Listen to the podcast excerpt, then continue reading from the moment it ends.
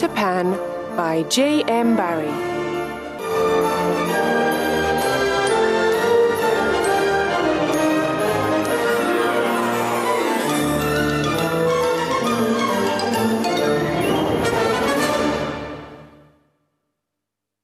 Let's meet Sir James M. Barrie, 1860 to 1937. Hello, I'm James Barrie. I come from Scotland. I'm a writer and I love writing books and plays for the theatre. I have a big St. Bernard dog called Porthos. I often take him to Kensington Gardens in London. Here I meet many children and tell them stories.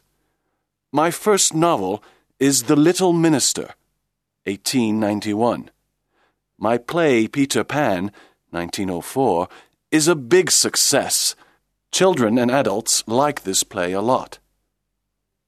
Sir James M. Barrie dies in London in 1937. J. M. Barrie and Great Ormond Street Hospital for Children. J. M. Barrie likes children very much. He wants children to be well and happy. In London, there is a hospital for sick children called Great Ormond Street Hospital for Children. Barrie often visits this hospital because he wants to help the children. Barrie is a very generous man. In 1929, he makes an important decision. Every time Peter Pan is performed in a theatre, the money from the play goes to Great Ormond Street Hospital for Children. This money helps the children the hospital, the doctors and the nurses. Peter Pan is performed once a year at the hospital. This is a very happy event for the sick children. Chapter 1 The Nursery Wendy, John, and Michael Darling live in a lovely house in London. They have got a big sunny nursery. There are colourful pictures and a big clock on the wall. There are toys here and there. The Darlings are a happy family. Mr. Darling and Mrs. Darling love their children very much. Wendy is the first child. John is the second, and Michael is the third. The children's nanny is called Nana, and she's a big Newfoundland dog. Her kennel is in the nursery, and she is a wonderful nanny. She loves the children, and the children love her.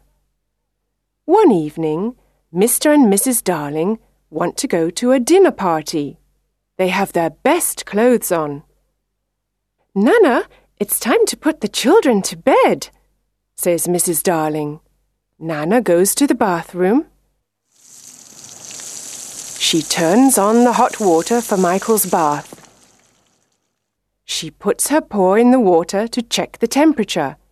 It's perfect. I don't want to have a bath, says little Michael. But Nana is a firm nanny, and Michael has his bath. Then Nana gives the children their pyjamas. Now they're ready for bed. Mrs. Darling comes into the nursery and smiles. Good work, Nana. I see the children are ready for bed. Nana wags her big tail. Suddenly, there's a noise. Mrs. Darling sees a young boy outside the nursery window. She's very surprised. Nana barks and shuts the window quickly. The boy's shadow falls on the floor. The young boy flies away. Who's there? asks Mrs. Darling. She opens the window and looks outside, but she sees nothing. Then she sees the boy's shadow on the floor and says, Poor boy, this is his shadow. Let's put it in the drawer. The children are in bed. Mr. Darling takes Nana to the garden. Then he goes to the sitting room and waits for Mrs. Darling. Mrs. Darling sings to the children, la la la la la la, and kisses them. She's a perfect mother. Soon the three children are sleeping. Mr. and Mrs. Darling go to their bedroom. They put on their coats and go to the dinner party.